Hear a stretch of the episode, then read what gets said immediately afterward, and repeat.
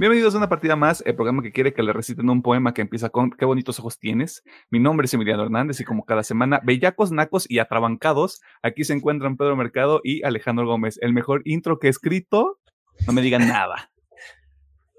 Saludos. Saludos. ¿Cómo están? Cubo, cubo, to chingón, toma malón. ¿Ustedes qué no? Todo chido. Agustirri, fresquecini. Sí, está fresco, ¿no? O ya estás viendo. Hoy ya estoy esquizofrénico, dice el Pedro. ya estoy esquizofrénico. Pues ha estado más fresco otros días, ¿eh? O sea, yo no tuve que dormir con cobija ayer. Ok. Mm, Pero es que el Bueno. andaba, andaba por las calles, Me andaba conociendo la ciudad. Así es. Está bien. Este. Ya fuera de broma, ¿a quién sí le gustó la canción de Bellacat? Pues completa no la he escuchado, siendo No, pues yo tampoco, o sea, ¿por, qué te voy a mentir, güey? Yo por eso pregunté. Este, Pero la parte que he escuchado, digo, eh, tiene ritmo pegajoso. Ajá, sí, el ritmo. Sí, sí. Es de. eh, mm, yo no lo he escuchado, pero la, supuestamente que la letra dice un chingo de cosas y jiribilla. Ese es, el te- ese es el tema, Pedro, no es supuesto. sí, bueno, sí. Pero pues esos güeyes ya, o sea, según yo ya es su, su marca, ¿no?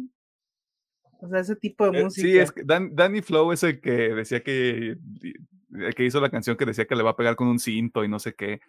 Yo solo voy a decir esto a punto de este cierto grupo social que busca pelear por cierta causa. Yo creo que nada más llama la atención porque lo está diciendo una mujer. Eh, supongo que sí. pero se aprecia. O sea, un, un saludo y máximo respeto a la Bellacat. Si quiere venir al programa, es bienvenida. Eh, sí. Este, ¿De qué vamos a hablar? No tengo idea, pero lo vamos a averiguar en ese momento. ¿Qué hicieron en la semana? Ok, a ver, esta semanita de juegos, pues nomás le he estado al Cyberpunk. Ya, es que no sé, como pinche juego se maneja con sus misiones, no sé en qué parte vaya. Bueno, qué tanto porcentaje lleve, pero quisiera pensar que voy por la mitad. Eh, bueno, de Wow. episodios semanales, eh, Gen V, Loki, eh, las series completas, bueno, acabé The Beer y sigo con Sex Education, ahí voy lento, pero es que The Beer me atrapó bien, cabrón. ¿Viste, Este, viste las dos temporadas o solo viste la primera? eh, la primera nada Ah, más. Jesus fucking Christ. Esperemos para el final del episodio. Este, animes, pues bueno, el Jujutsu Kaisen, el Space Family y el Doctor Piedron, nada más. Y al día de ayer fui al cine a ver So 10. Está buena otra. Lo que, lo que empezó como un chiste se volvió canon en el programa. Ajá. Y bueno, ya para terminar, pues bueno, el de mangas, pues fue nada más este, el conche su madre, porque mi hijito todavía no lo ha leído. Yay. Se filtraron ciertas cosas de My Hero, ¿no? No vamos a entrar en detalles Ah, no porque sé, Gómez no, no- no lo- no se enteró. No sé si Pedro se enteró, porque yo sí, porque yo no leo My Hero Academia. Yo sí, pero porque. Pasa como en Jujutsu. Pasó, sí, pasó justo lo que pasó con Jujutsu. Pasó cierta cosa y la gente se volvió loca y todos, todas las cuentas empezaron a publicar, güey. Pues no sé cuáles cuentas porque no, no me salió. Este, pero sí. Nada Para más. que- bueno, para cuando salió el episodio ya salió el número, ¿no? Se Sí. supone que sale hoy, así que Dios mediante, usted ya está protegido de este spoiler porque ya no es spoiler porque ya está fuera y si no lo leyó, pues usted está tonto. Eh, Pedro, En mi caso, mangas Chainsaw Man y My Hero Academia. Me reví el, el tema de la semana, pero ahora, bueno, eso lo platicaremos adelante. Eh, vi las, una parte de las luchitas del lunes y las del viernes sí las vi completas. Y también me eché un resumen del martes porque hubo como que, ¿cómo decirlo? Un evento Nexus en, en la transmisión de las luchitas. De juegos, jugué un poquito Fortnite. El domingo pasado estuvimos jugando Halo Infinite, Arturo, Emiliano y yo. Sí fue el domingo pasado, ¿verdad? Creo que sí, ¿no? sí, sí, fue domingo. Sí, sí. Ok. Y creo que ya. Sí, creo que ya fue, fue todo. Está bien. Aprobado. Esta semana este, me enfoqué en ver el tema de la semana. Estoy, mm, estoy atrasado con Gen B, es todo lo que voy a decir. No vi el episodio de la semana de Loki. Para cuando sale el episodio, yo tal vez ya vi todo. O sea, no les voy a mentir tampoco en ese sentido. Porque toda mi atención se volcó a terminar la SOP, eh, en específico en sacar el final chido, no el final que la gente mediocre eh, este, disfruta y se queda con esa madre. Este, lo que significa que sufrí mucho por dos días, tres, creo. Eh, pero cuando finalmente pude resolver ese pequeño rompecabezas que era el jefe final, este, casi rompo el control que acabo de comprar. Este, así de emocionado estaba. Ah, estoy jugando también un poquito de Rainbow Six Siege. Estoy jugando Halo Infinite porque ya para cuando sale el episodio ya se acabó la temporada y no alcancé a terminar el pase de batalla. Este, no que lo esté pagando porque no soy entrado. Este, pero pues uno es obsesivo compulsivo a veces, ¿no? Con ciertas cosas. Ah, ojalá, Dios mediante, yo esté empezando a jugar ya sea Sea of Stars o a Plectel Requiem, porque ya estoy liberado del yugo opresor del ISOP. Este, de cosas que vi en la semana, me lancé al cine este, a ver la película del Eras Tour, no es cierto, yo no soy esa persona. Eh, fui a ver The Creator, la película de Gareth Edwards que dirigió la mejor película de Star Wars. Se dice, no pasa nada. Eh, más información en la sección de recomendaciones. Y de mangas y animes fuera del tema de la semana, Chainsaw Man. Eh, y para cuando sale el episodio, ya seguramente vi el episodio de Space Family, que pues es más Space Family, o sea, no tiene ciencia, está bien bonito y qué padre todo. ¿Algo más que quiera mencionar? ¿Algo más que hayan recordado? Eh, creo que no. Pues huevos. Eh, ah, ya, Perdón, también vi. Quito los huevos. ¿Cómo? También volví a ver Your Ah, sí es cierto. Este, Pedro tiene dinero y se da ciertos lujos que luego Alejandro y yo no podemos por obvias razones que usted puede entender si ve la versión en video de estos episodios. Este, dicho todo eso, la semana pasada hablamos de Ahsoka. Sí. Ok. Eh, y es el mes spooky y como en, el, como en el tema de la semana se disfrazan, yo digo que todavía sigue siendo tema spooky. O sea, yo creo que cumplimos con la rúbrica. Eh, y aparte las siguientes dos semanas sí va a ser full spooky. O sea, va a ser spooky cookie dookie. Uh, Así que estar pendiente de esos episodios porque no va a ser un especial de Halloween, mm, va a ser productos, este, ahora sí que de el Spooky Season. Eh, así que muchas gracias a la gente que está al pendiente de estos episodios. Tengo un dato que compartirles, que es así como de insumos internos. Quiero que adivinen a qué, a qué episodio le está yendo. Es, ¿Cuál es el episodio que tiene más descargas en audio, güey? Quiero que adivinen. Y les voy a dar esta pista no es obvio. No es mm. obvio.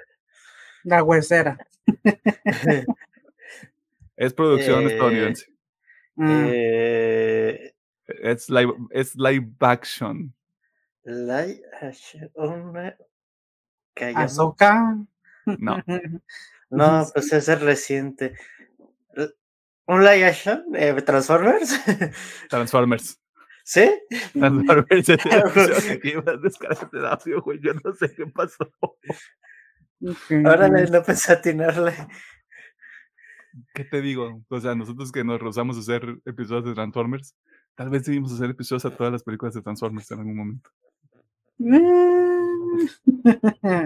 Yo solo dejo esa pelota botando. todo eso, muchas gracias a la gente que está pendiente de los episodios este, ahí califique, dele like, deje un comentario, este, así sea una estrella, te póngale una estrella al programa, nos vale madre, no comemos de esto, y si llegamos a comer de esto, pues de todas maneras nos vamos a reír, porque es como de, ese güey nos puso una estrella, está todo menso, el pendejo, el pendejo, no es cierto. Eh, vámonos a las noticias porque hubo mucho desmadre. O sea, sorprendentemente de cada final de año hubo muchas cosas, muchos desarrollos muy interesantes y chismecito, o sea, chismecito está rico. Eh, así que vamos para allá.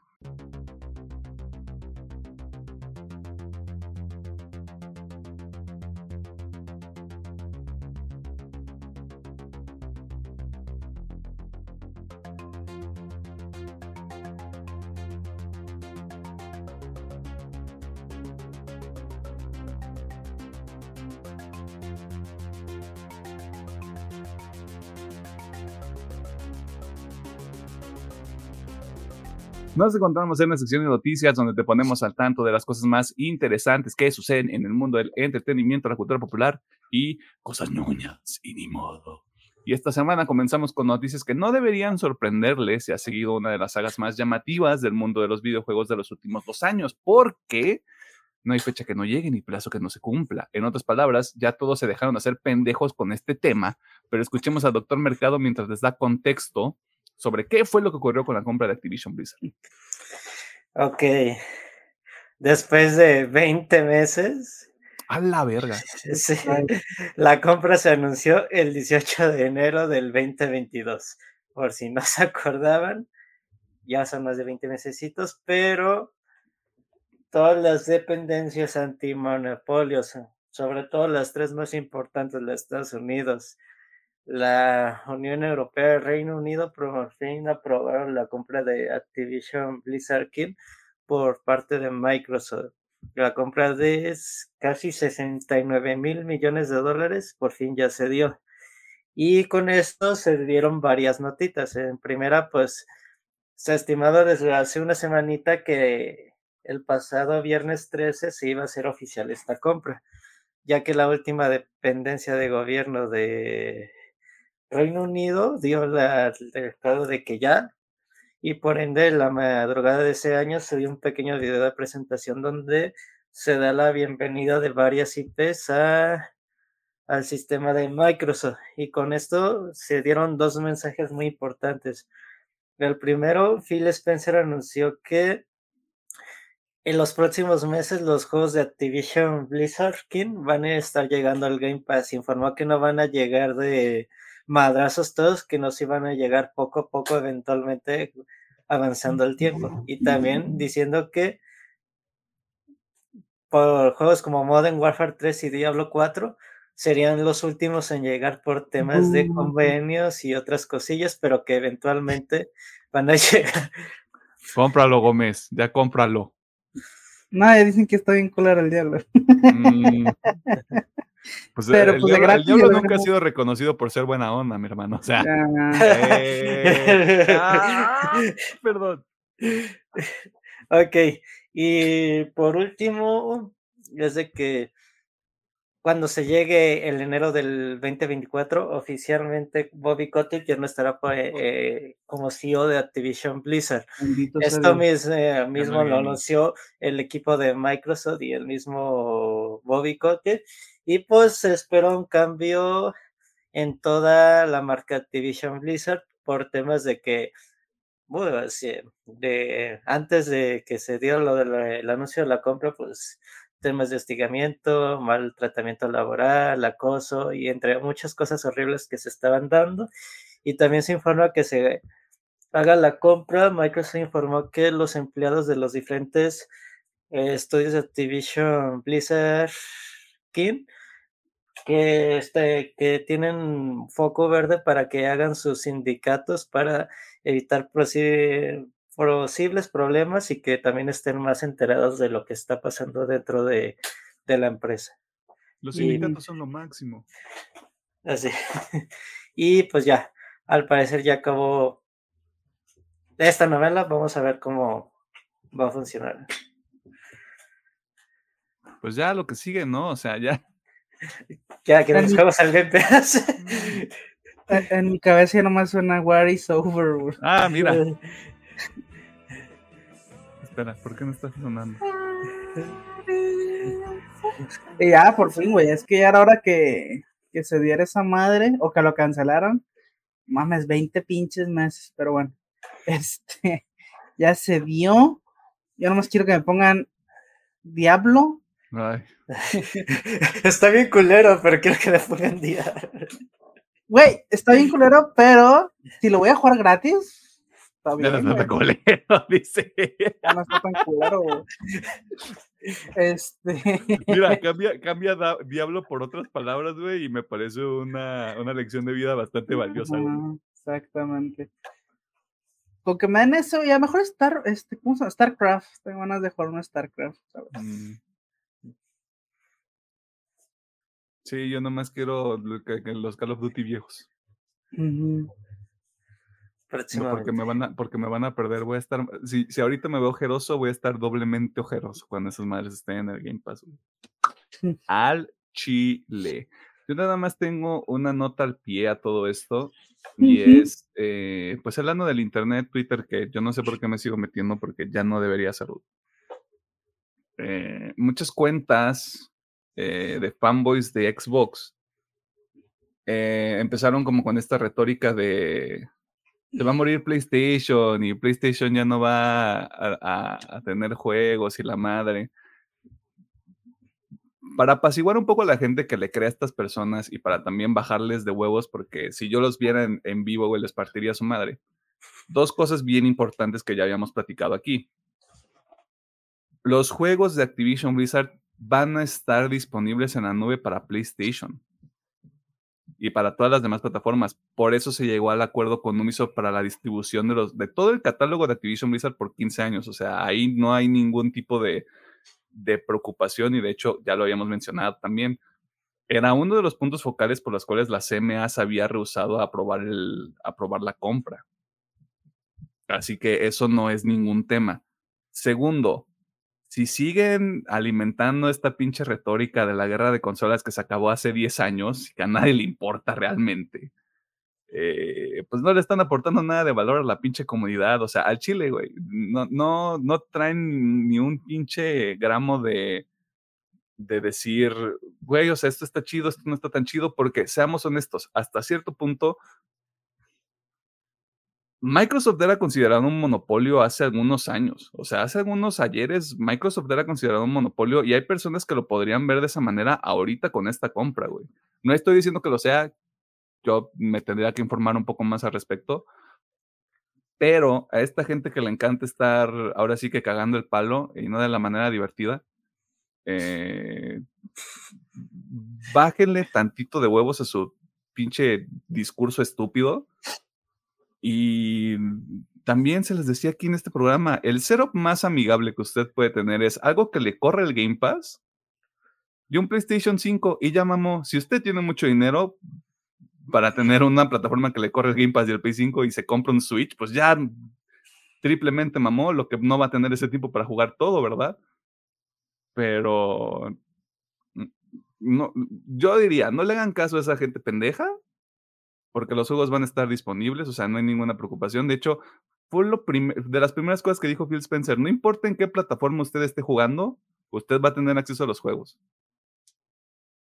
Así que este pedo como de querer medir medirle los chiles a las empresas como si como si les estuvieran pagando, lo cual a mí me da risa, güey. Se ponen la camiseta por una empresa, güey. A mí eso sí me da mucha risa. Así que saludos. Yo nada más quiero mis cods. Toman los cods. Son de hace 10 años. No les cuesta nada subirlos ya. Lo que le decía al Pedro, güey, está retrocompatibilidad. Ya súbanlos, ya. Nada más pónganlo en un Xbox y métanlo en server y ya. Pónganlo. Estoy harto. Güey, el Black Ops 1, güey. está bien vergas, no mames. Bueno, ni modo. En otros temas, Reiniciar proyectos, algo que es común en la industria del entretenimiento cuando se necesita sacar dinero de una propiedad intelectual o, como en este caso, cuando las cosas están yendo por el caño. Y es que surgieron reportes muy interesantes por parte de uno de los próximos proyectos del universo cinematográfico de Marvel, los cuales también dieron lugar a informaciones muy interesantes sobre cómo se han manejado las series más recientes de este universo, pero vamos por partes. Primero escuchemos al ingeniero Gómez para que nos explique qué está pasando con este misterioso proyecto de Marvel Studios. Bueno, este... Ah, pues así están las cosas, ¿no? Debido, bueno, no debido. Desde The Hollywood Reporter, este, Marvel anunció que pues va a estar reiniciando por completo la producción de Daredevil Born Again eh, esto fue porque, pues básicamente el pasado septiembre, que B5G estaba revisando y, eh, güey, ¿cómo vamos? ¿Cómo va la chamba? Y pues no le gustó lo que estaba haciendo los escritores Chris Orr y Mark Corman, porque pues supuestamente es, mi compita no salía con traje hasta el episodio número 4 y otras cositas que vamos a contar. Pero es que pues los, los, vamos a ascender a clientes, este, ya lleguen a la reata. Este. Nada como que te asciendan a cliente, güey. Ajá. Perdón, me agarró la risa. y obviamente, pues bueno, aparte también se despidieron a los directores contratados para los episodios, para que ya ven que estaba esta tendencia de que normalmente se estaba contratando un director por cada episodio, pues bueno, a todos le dijeron también, este, ascendidos a Sí.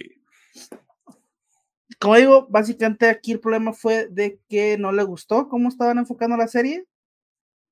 Que no sé si confiaría en Kevin Feige en su juicio, pero bueno, según él no estaba chido. Pero como digo, el Daredevil no aparecía contra este cuarto episodio, la traba se sentaba, se centraba, perdón, demasiado en el ámbito jurídico y que pues es algo que no, supuestamente que chocaba con lo que ya se había visto en Netflix. Eh, so, este...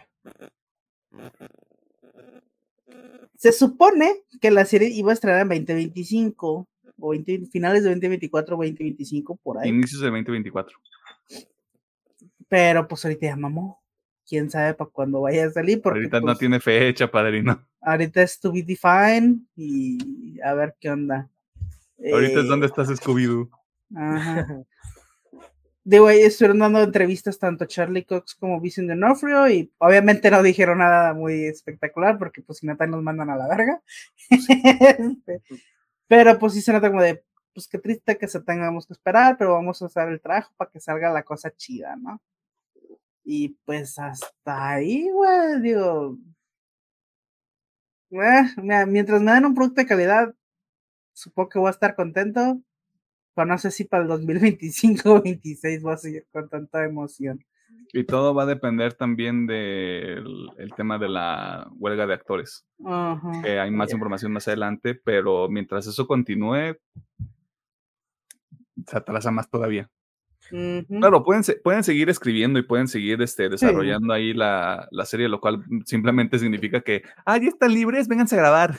Ah, hablando de lo que platica Alejandro, también hubo chismecita de que despidieron también varios escritores para lo que sería la película de Avengers eh, de Khan Dynasty y Secret Wars que ya leyeron detenidamente el guion y como que a nadie le latió y también fue, como dice Alejandro, para cliente te conviertes. y al parecer, eh, a lo que estoy viendo, se están reestructurando el UCM desde cero y ahora sí quiero pensar cuidadito con cada granito de arena al parecer. Ya no se pueden dar el lujo de de sacar cualquier cosa. Pues. Mira, tengo este es un pinche rumor sototote, no hay fuentes, no hay nada, pero estaba leyendo ahí en Reddit que parece ser que si hay una crisis medio interna ahí en Disney. Este, porque pues sí les está yendo de la verga. O sea, supuestamente los últimos películas que han estrenado han sido fracasos. Y es como, ok, esto parece un basurero en llamas, hay que apagarlo y hay que reestructurarlo. Luego, para esto es un rumor, no hay nada ahí que ya sabían decir, es un rumor, eh, el pedo. De lo que platicas es el tema de sus películas animadas, que ninguna se están dando el número.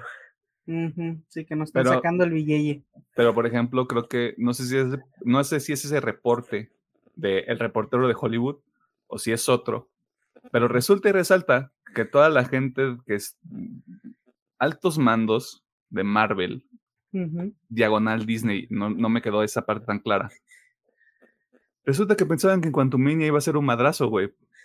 Porque pensaron, que, pensaron que tenían la gallina de los huevos de oro en esa película. Y dijeron, pero ¿cómo que a la gente no le gustó? Está raro. Sumado a este pedo. ¿Verdad? Lo que, lo que más o menos está confirmado es que ahora sí las series de Disney, Disney Marvel, perdón, van a tener un showrunner y van a tener una Biblia de serie. Porque esto es importante, usted dirá. ubica todas las series excepto Loki de Marvel que parece que las pegaron con pegamento y con cinta, con cinta diurex y con cinta gris. Eso le evita un showrunner y eso le evita una Biblia del show. Porque te están diciendo, empezamos aquí, tenemos que llegar acá. Todo lo que esté en medio es, sobre lo que nos tenemos que preocupar y enfocar. Y tenemos una Biblia de show que nos pone cuáles son las reglas para no pasarnos de verga y sacarnos cosas de la manga sin ninguna justificación. Sí. Lo cual a mí me deja con dos puntos muy importantes. El primero, ninguna puta serie de Disney tenía eso. No.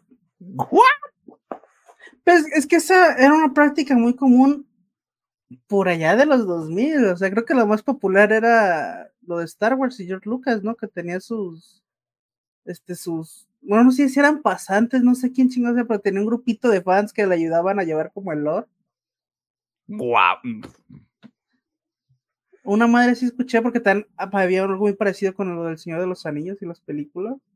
Eh, de Star Wars, o sea, el caso ese de Filoni de, de, fans que, que les ayudó. La timeline de, por ejemplo, de Clone Wars la hizo con George Lucas para no desaparecerse de otras cosillas. Es que, por ejemplo, a mí me llama la atención, son, son dos ejemplos, bueno, son tres ejemplos muy particulares cada uno, pero por ejemplo, The Walking Dead siempre tuvo showrunner. Las series de la Roverso siempre tuvieron showrunner. No, no, o sea, según yo, o sea, tener un showrunner sí, pero los, como mencionas ahí, la Biblia de geeks, o sea, que vayan llevando el lore, no es tan como, era como una, hace dos, hace unos 20 años, pero ya ahorita no. Qué chido que lo retomen porque hace un chingo de falta. Pero sí, showrunner es, es, ah, esa huevo, güey, que tiene que haber un showrunner. o, sea, es, o sea, básicamente le estás dejando como todo el lado creativo a una sola persona, por lo menos que tenga muy clara la dirección. Ya si está mal o está bien, pues sabes a quién culpar de alguna manera, ¿no? Pero justamente esa parte de la, de la Biblia del show, show Bible creo que, creo que es el término, por eso lo estoy traduciendo al español. Eh, ahora resulta que eso era todo lo que le faltaba a las series de Marvel, güey. O sea, todos los pedos de las series de Marvel hasta ahorita son eso, güey. Es que cuando llegas y haces un producto ya tan grande, de tanto tiempo, donde tienes tanta información, y hace falta, porque es como de. Obviamente hay cabrones que no han visto las. Ya ni sé cuántas películas son, y ni las, creo que 15 series que van. Entonces está bien tener gente que sepa todo ese pinche contexto, ¿no? De, ah, ok, es que hicimos esto en este episodio, entonces hay que, no se puede hacer esto acá. Ah, hicimos esto aquí, no se puede hacer esto acá, y así. Y de hecho hay chismecito de que algunos directores, escritores y productores no se dieron el lujo ni de ver lo que había antes para cuando escribieron las nueve, las nueve series. Exacto, exacto. Mira, me voy a morir yo en esta colina. No están obligados, pero. Es que hay una base y, una continuidad. Hay una base y una continuidad, pero por ejemplo, no es lo mismo a que tengas que ver lo que ya se hizo, a que llegue James Gunn y te diga cómo manejar a los Guardianes de la Galaxia, como pasó con Infinity War y con, y con Endgame. O sea, lo que voy es, este input creativo sí debería existir, sí debería, no los escritores, tendría, el showrunner, ese cabrón, junto con la, con la Biblia del show, ese que tiene que llegar y sabemos esto, estas cosas pasaron y esta es la línea de tiempo, chavos. No se me salgan de aquí. No se me, no se me salgan del huacal. Pueden hacer lo que ustedes quieran. Pueden hacer que, perdón por mezclar cosas, pero pueden hacer que Luke Skywalker aviente el sable por la, por la quinta verga. Hay que justificarlo. Y, aquí tenemos bases para hacerlo, entre comillas, por así, por así ponerlo. No es nada más como de, bien irreverente, güey, está bien loco, ¿no? Vamos a meter una, una broma con Ralph Boner, güey, al final de WandaVision. Porque estamos bien locos, güey. O sea, muchas cosas se podrían haber evitado. Muchas cosas, muchas cosas de estas decisiones cuestionables que hemos visto en los, en los shows de Marvel se podrían haber evitado con todo esto. Por lo cual yo promuevo este movimiento. Kevin Feige, rehagan todas las series de Marvel. Rehagan todo desde la fase 3, güey. Sí, sí, sí. Bueno, no que lo rehagan, ya lo que. Ahora sí prende set, mi hermano. Lo que hay ahí déjalo, pero trata de conectarlo. Redcon. Haz Redcon, güey. Haz Redcon de las cosas más, más tontas, güey. O sea, así como quisieron redconear, así como redconearon de Last Jedi, redconeen cosas. Están a tiempo, güey. No, pero, pero. A la gente que no está tan clavada no le va a importar. No le va a importar, pero creo que estás dando un mal ejemplo con The Last Jedi. A mí se me hizo algo muy inteligente esa película y algo muy no, no, no, no. Yo no estoy diciendo que The Last Jedi esté mal. Yo estoy diciendo, redconearon The Last Jedi. Ah, ok, ok, ok. Que eso estuvo mal. Sí, estuvo mal, pero no creo que convenga que. Si la gente ya le invirtió tiempo, va a decir, ah, ¿qué ando con esta mamá? Que redconeen She-Hulk, eso es lo que quiero llegar, Pedro. Sí, puede ser, pero yo creo que ese es el plan cuando se acabe Secret Keywords, eh, empezar desde cero. Sí, es que eso fue lo que dijo Kevin Feige. O sea, supuestamente, esto también es chismecito, Secret Wars es un soft reboot del UCM. Que me hace sentido porque ya estás acabando la segunda fase, güey. Tienes que preparar lo que va a ser la, digo, la tercera saga. Estás terminando la segunda saga, tendrías que preparar la tercera. Y ya con la mayoría de caras nuevas, porque hay gente que otra vez se va a volver a jubilar cuando se acaben estas películas. Y está bien, o sea, no, no pueden durar para siempre, güey.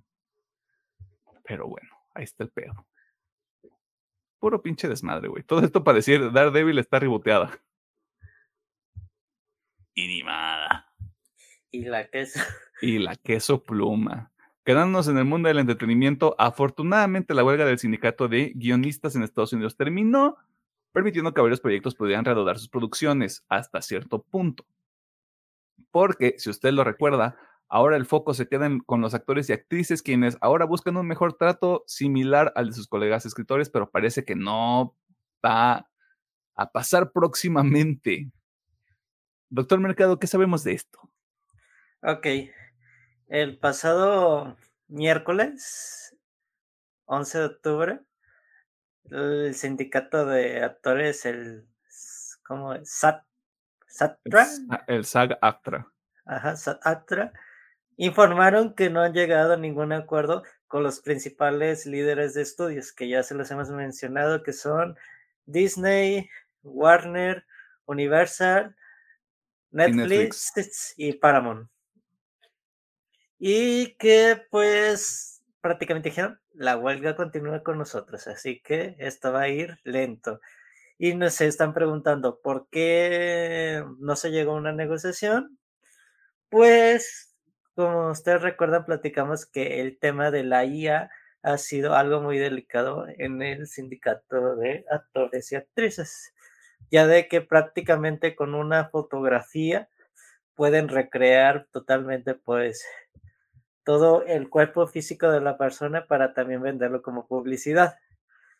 Y por ende el sindicato estaba pidiendo que si van a hacer eso, quieren una porción, o en este caso, lo que es lo justo, un pago por el uso de su imagen, porque nunca se sabe que tú puedes entrar en coma y Disney puede usar tu imagen sin que tú lo sepas y que no te esté llegando algo de dinero. Es un ejemplo muy vago que se me ocurrió, pero también es en el tema de las familias, de que, oye, pues mi jefe era Chris Pratt y siguen usando su imagen en ciertas películas, ¿qué onda? ¿Por qué no nos está cayendo un pesito a la familia si están usando la imagen de mi jefecito que anda descansando en el cielo?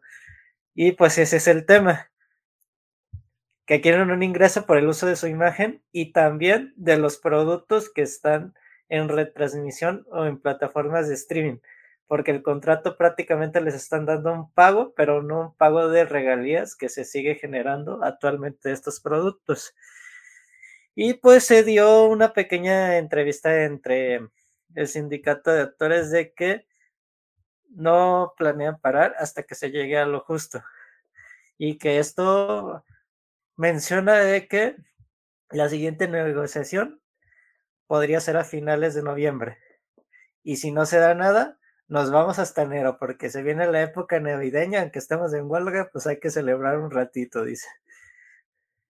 Y pues prácticamente eso, todavía no hay fecha como tal, y, pero se dice que hay disposición de todavía tener diálogos de las dos partes, aunque todavía no se, aunque no se lleguen a los acuerdos como tal. Pero sí hay ciertas discusiones, pláticas, bueno, no discusiones, negociaciones es la palabra correcta. Siguen estando las negociaciones, pero ninguna de las dos partes ha llegado a ningún acuerdo. Ninguna de las dos partes quiere ceder, güey. Los, los, ricos no quieren ceder dinero y fíjate qué raro, los actores y las actrices quieren que les remuneren su chamba, güey. Bien raro todo, güey. Son bien inflexibles esos cabrones, güey.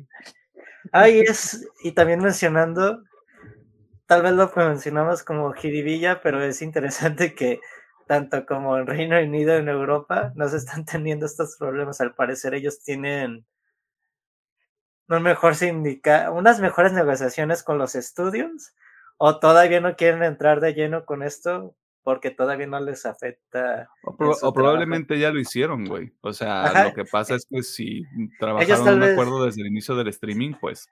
Sí, sí, prácticamente fue eso. Ellos fueron más vivos. Eso lo pensaron desde día uno y pues no está ocurriendo lo que está pasando en este. Que no sorprende porque el primer mundo está más preparado que acá el tercer mundo, ¿no? O sea, perdón Estados Unidos, pero como estás mayormente rodeado de gente del tercer mundo, pues valiste verga, ¿no?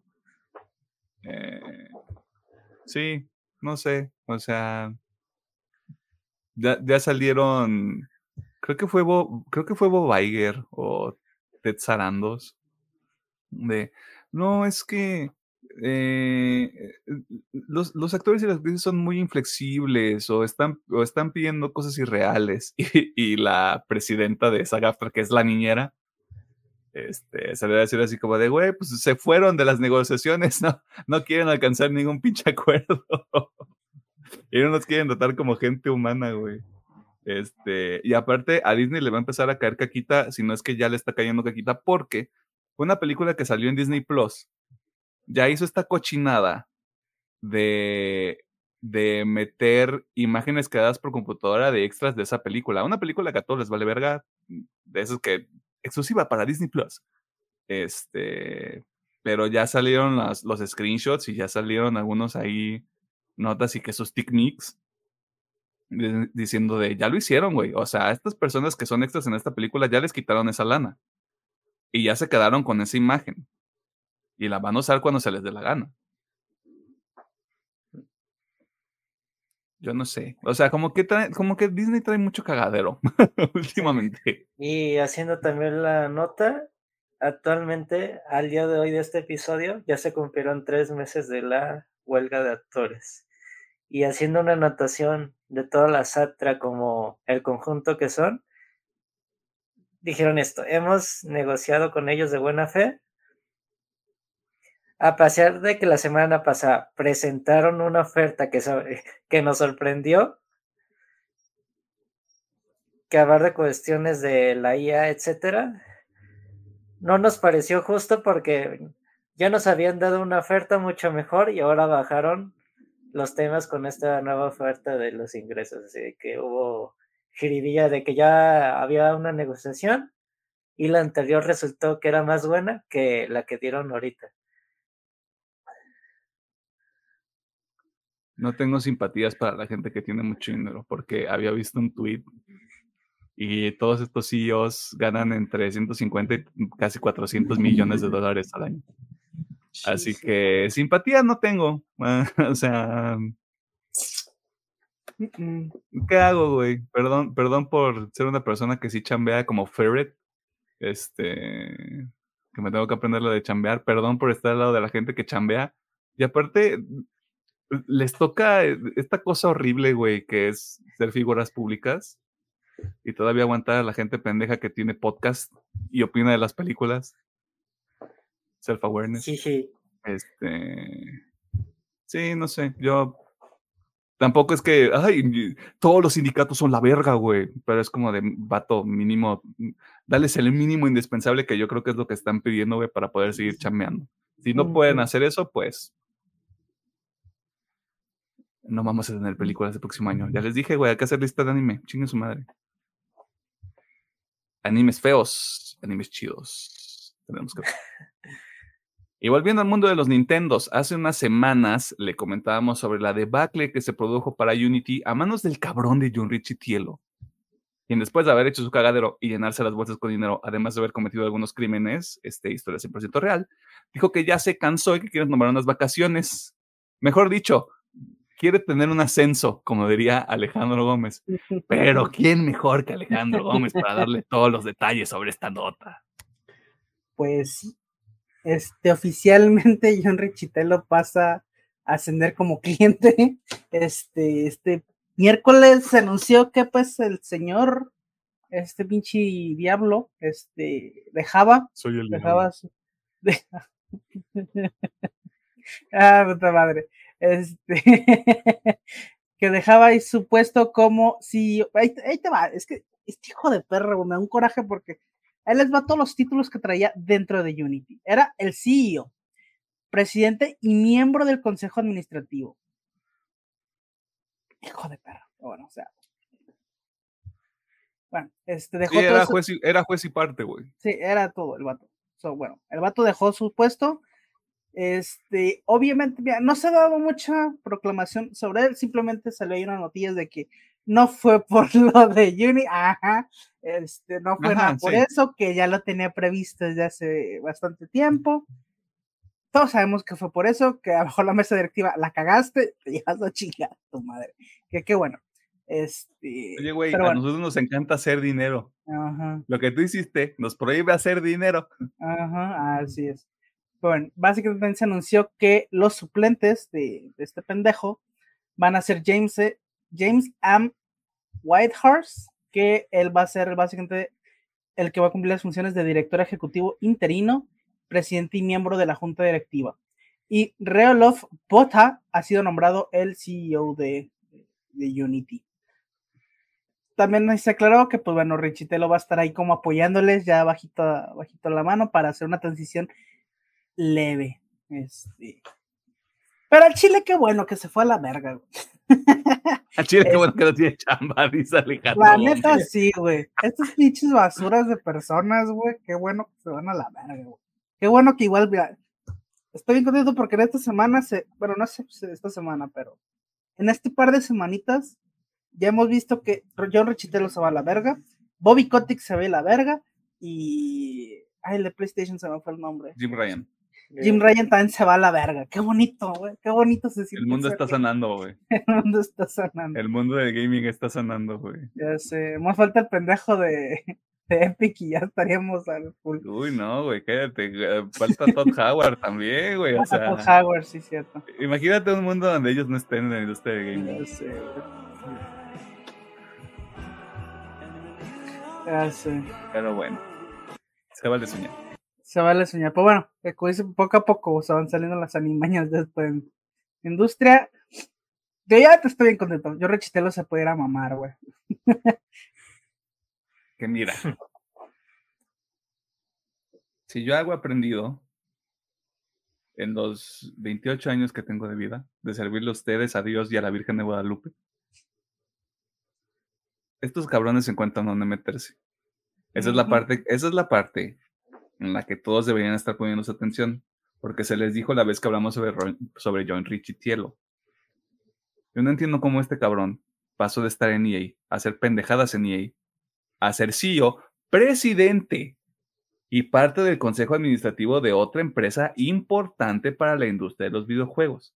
Yo nomás les dejo esto de tarea, chavos. Vigilen a estos pendejos.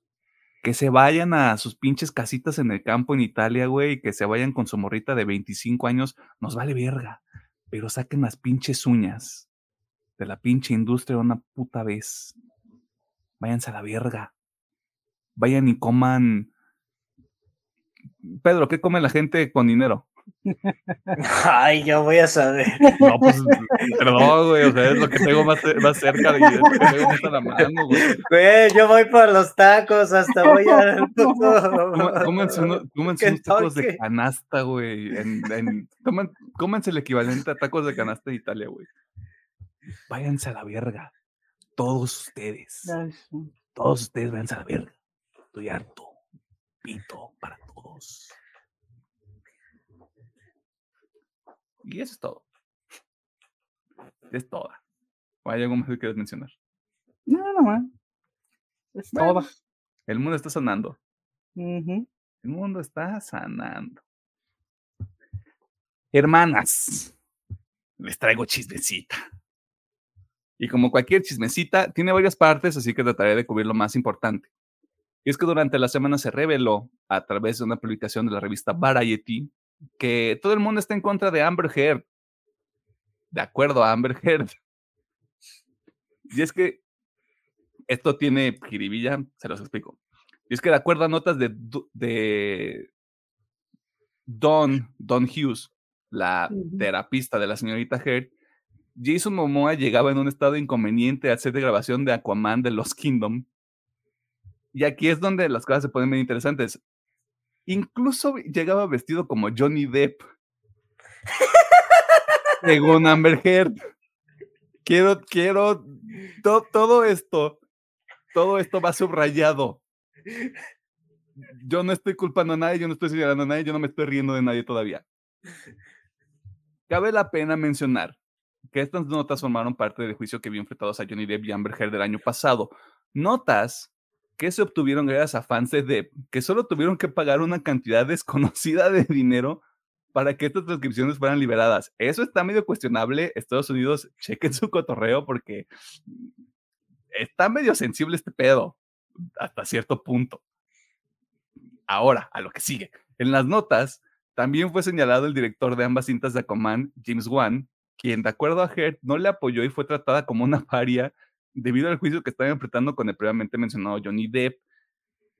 Y a todo esto se suma la revelación de que la actriz podría haber sido reemplazada para la secuela de Aquaman.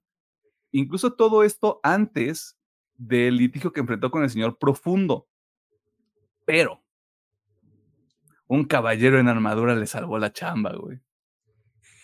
Nadie más que el sim con más dinero que nos ha dado Sudáfrica, el mismísimo Elon Musk, quien envió una carta a Warner Brothers asegurando que les haría un cagadero si Amber Heard no estaba en la segunda parte de las acuáticas aventuras de Arthur Curry. Hasta ahorita esto suena como el fanfiction más raro que yo he leído en mi puta... Güey, esto suena algo que yo me encontraría en 4chan. A la verga, güey. Esto está bien raro. Sea, eh, ¿qué pedo? ¿Qué es esto, güey? Todo esto, todo esto no suena real. Y a todo esto se suman filtraciones de rodaje de Aguaman 2, más agua, más man, porque se asegura que dos escenas de Heard fueron cortadas de la película, una donde se le vería peleando contra Black Manta y otra donde se pone muy bella cat con el Jason Momoa. E incluso con todo este tsunami de complejidades, a, a, de, tsunami, eh, ah, que están envolviendo esta película, se tiene la expectativa de que tendrá una buena recepción en taquilla con la crítica y la audiencia en general. Pero eso lo va a ver, a- los, lo sabrá la gente que vaya a ver Aquaman 2, güey. ¿Qué es esto? ¿Qué es esto, güey? ¿Qué- ¿De qué se trata? ¿Qué es esto? No entiendo. Imagínate, imagi- imagínate un escenario donde se acaba la huelga de doctores antes de que se estrene Aquaman 2. Jason Momoa y James Wan van a salir a promocionar esto, güey, y la gente claramente les va a preguntar. ¿Qué es esto? Yo me quiero bajar de esta línea temporal, güey, está bien, me la estoy pasando bien raro. Ay, no, güey, qué feo todo. Yo solo lo voy a decir de Jason Momoa. Hoy se atrevió, ¿verdad, señor? De andar bien ocurrente con las O sea, payasadas. Algo que vale la pena mencionar es que ni Jason Momoa ni James Wan han salido a decir nada ni a dar declaraciones, pero Pues ya no. salió, ya salieron algunas fuentes así de, no, pues Jason siempre se ha vestido como pirata moderno. No sé de qué manera describirlo. Es kind of his jam, ¿no? Parecer Sí, como sí, vagabundo, ¿no? Güey, su, su, su arroba en, en Instagram creo que es la reina de las gitanas o una cosa así de, de, Sí. de, de Jason Momoa, güey. Ajá. Y, y de James Wan también salieron a decir así como de, güey, James Wan es bien chido, o sea, nadie se ha quejado de él. Tra- trata bien a la gente con la que trabaja, güey, lo cual o tiene muy buenas relaciones públicas el señor, o sí trabaja bien con la gente con la que trabaja, porque ya hemos visto que ha tenido un chico de películas en muy poco tiempo. No estoy en contra de Amber Heard. Aunque eh, episodios anteriores de este programa digan lo contrario. Está raro. Está raro, es todo lo que voy a decir. Es puro chismecito y jiribilla para Sí, crear notas en. Hollywood.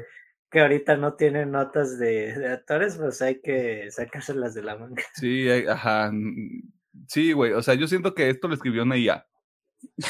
En pedos. Sin pedos, güey. Así de, así de cabrón está el tema de, güey, no tenemos notas. Ponle Aquaman, Aquaman, Amber Heard, Johnny Depp, a ver qué sale. Y padrino, te cagas. Pero sí, también tomen esto con un ganito de, de sal, como dice Pedro.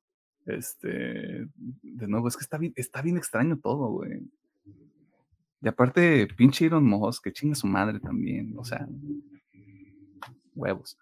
Este, los trailers de la semana comenzamos con Monarch, Legacy of Monsters, serie de Apple TV que funge como una precuela y secuela al mismo tiempo de la película de Godzilla de 2014, la cual estará disponible para su disfrute a partir del 17 de noviembre. The Iron Claw, producción de A24 que mostrará la historia de la familia Von Erich, Von, Von Reich, no sé, que está raro, y su complicado pasado en el mundo de las luchitas, como le diría el Pedro. The Crown, la última temporada de una de las series predilectas de Netflix, tiene un avance oficial donde se revela que será dividida en dos partes porque a Netflix le está mamando dividir todo en dos partes, aparentemente. La primera llegará el 16 de noviembre, mientras que la segunda llegará el 14 de diciembre, justo a tiempo para que usted se deprima en la época de semana, porque todos sabemos que va a mostrar la última temporada de The Crown, ¿no? O sea, Ujú. está bastante claro. Y si usted no sabe, investíguelo. Ahí está el internet. ¿Dónde me quedé? Ya vi.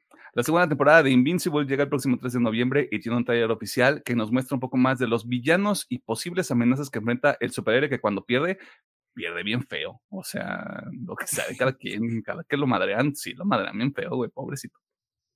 Scott Pilgrim Takes Off, la adaptación animada de la novela gráfica original, tiene un tráiler que se ve muy cabrón, la neta, y estrena el 17 de noviembre en Netflix.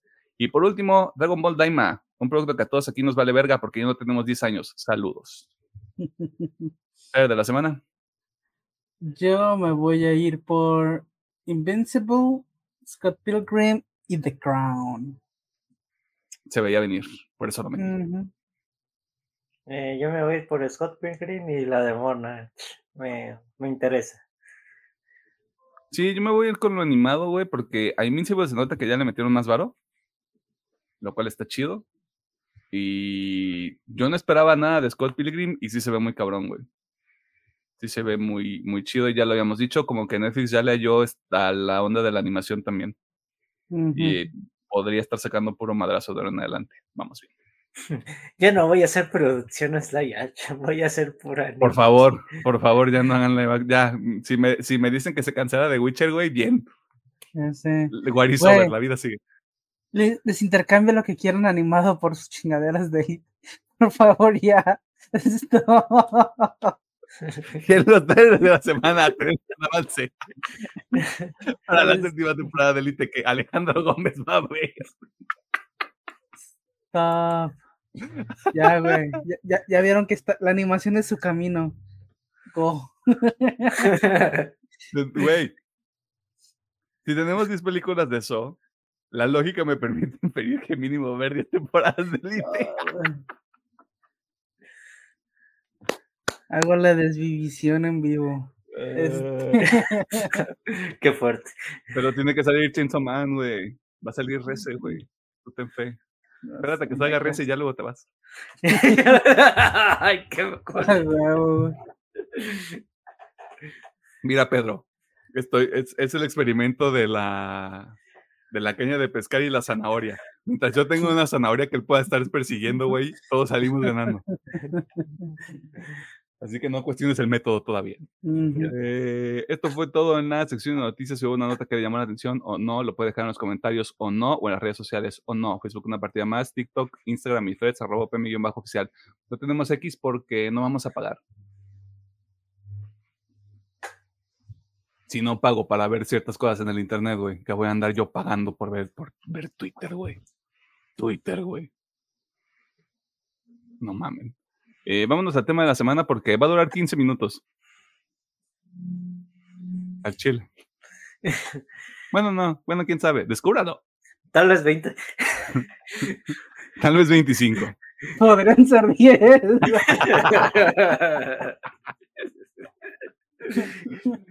Ah, después de este breve corte comercial, regresamos.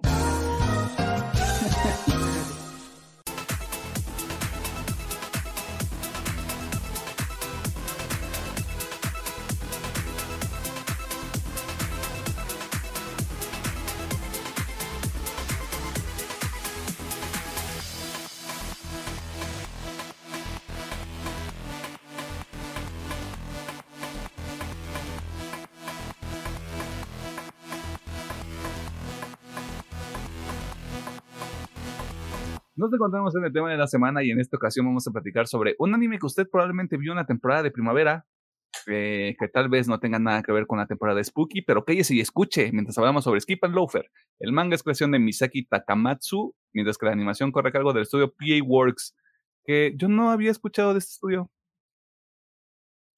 De chi. Hacen mucho de este tipo de estilo. Habían hecho otro anime popularcillo antes de Skip and Loafer, no me acuerdo el nombre. Te lo busco. Bueno, en lo que tenemos ese dato. Pero, ¿qué es esta madre de Skip and Loafer y de qué se trata? Bueno, usted verá. Conocemos a Mitsuri Iwakura. Yo no sabía decir estas cosas hace dos años. Una chica que llega a Tokio para comenzar sus estudios de preparatoria en una escuela muy pipi nice. Y porque el anime tiene que ser anime, todo se complica en su primer día hasta que conoce a Sosuke Shima, su compañero de escuela y de clase, quien rápidamente se convierte en su amigo. Honestamente, no hay nada que arruinarle de este anime, así que escucha el episodio mientras nos proyectamos o no con algunas de las características de los personajes principales, pero antes usted puede encontrar este anime en Crunchyroll con sus dos episodios de 23 minutotes, digeribles por si usted quiere ver algo tranquilo o por si dice no hay nada que ver, pues ahí está Skip and Lover. Pero antes, Ingeniero Gómez, Doctor Mercado, ¿recomendamos este anime? Dice Alejandro que no. Ah, pero es que como que, nah, estaba escuchando otra vez. Sí, yo sí, yo lo voy a recomendar. Ah. este, no, este, yo lo recomiendo 100%. Está, está muy bueno. Ok.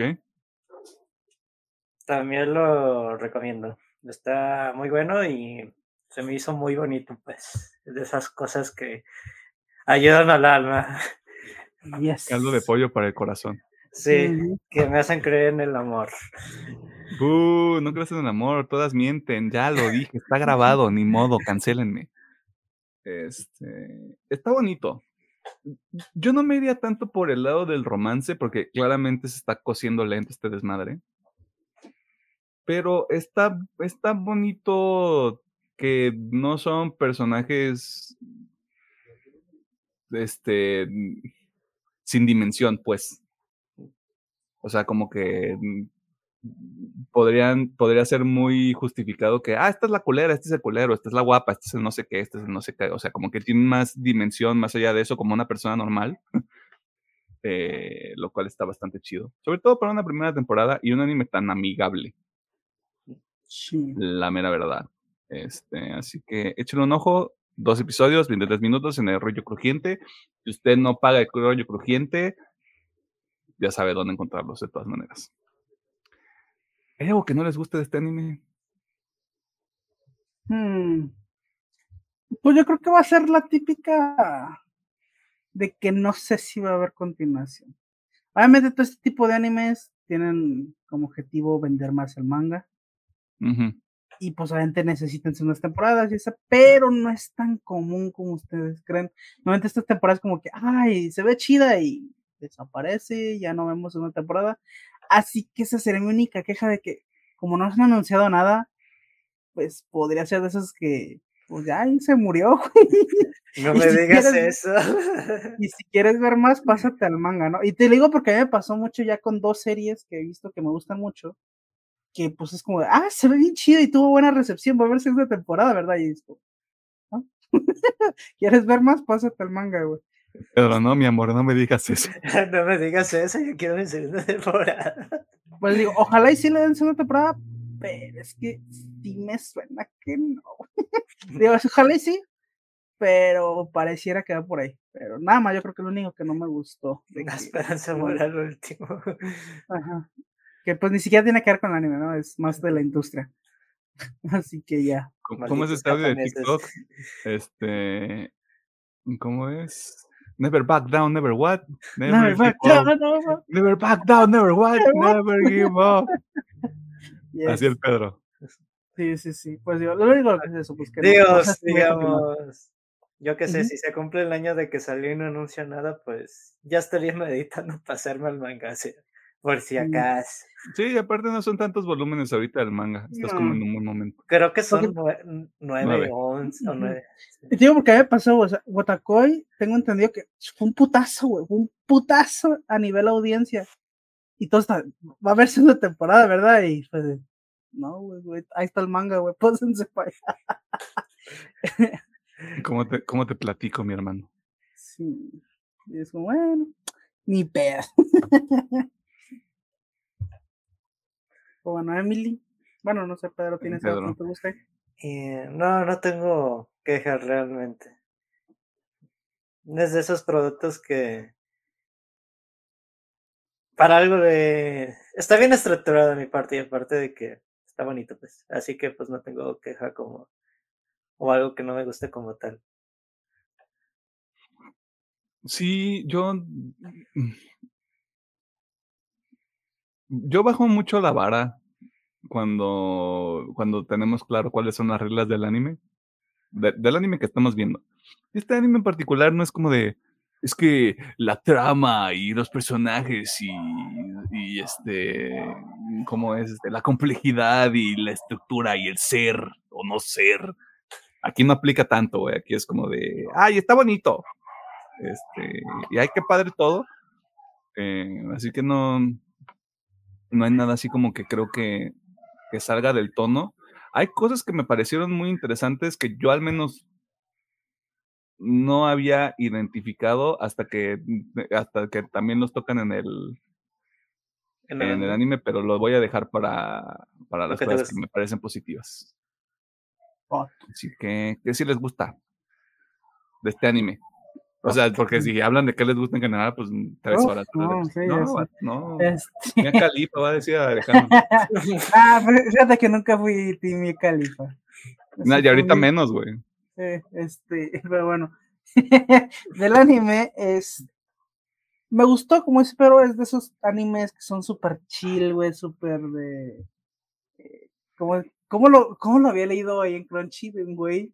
Creo que después de comentar. Son de esos animes que te acarician el corazón, güey. Ouch. Poeta. Este, Qué güey. Qué poeta. Este, digo, sí, Él, porque él y la como Bella Cat se dan ahí unos. Eh, Exacto, ahí están. ahí están. Eh, pero bueno, este, realmente sí lo siento así porque es un anime que puedes llevar súper chill y aparte pues pasan cosas muy bonitas y que es, ay, qué bonito. Sí. Pero yo creo que lo que más disfruté de esta madre es cómo rompen algunos estereotipos de este tipo de series. Porque, digo, yo cuando vi a Shima dije, ok, este güey va a ser el traumadito. y como fue pasando la, los episodios, como que sí te quieren dar a entender de que es que hay algo en su casa, o es que algo le pasa a mi compa, güey. Y al final es como, pues fue un pinche malentendido. O sea, es que es- ese pedo son malentendidos, güey. Pues no, güey, tu casa sí te quieren, simplemente tú te haces el dolido, güey. ¿sabes? Digo, que se entiende porque pues es este una familia nueva, por así decirlo. Este, pues como pues, todo tu pedo está en tu mente, güey. Eso me gustó mucho porque si es un cliché de que ah, es que este güey en su casa lo tratan de la verga o no lo quieren. Yo me imaginaba algo así como, ah, es que la cagó güey, en su en su este en su ah, en su actuada. Este, y pues su mamá lo trata de la verga o algo así. No, güey, como, su mamá lo trata chido, ahora más que este güey se hace la víctima. este, que la neta es algo que haría un adolescente de, esa, de esa edad, así que digo, like, me gustó eso porque no, no lo vi venir, güey. En cuanto sale la mamá, güey, ves que es toda madre y ves como, entonces, ¿cuál es el pedo? Ah, eso, ah, ok. me gustó, güey, la neta. Tiene- no- está matizado, güey. Ajá, porque es como, pues sí, güey, es algo que realmente pasaría, no está tan, tan creepy como lo hacen ver acá los clichés. Ujú. Este. Pero aún así, digo, me gustó mucho la comparativa entre los dos protas, tanto como Shima como esta Mitsume. ah, Mitsume. ujú. Me gustó. De hecho, los dos siento que hacen una muy buena dupla.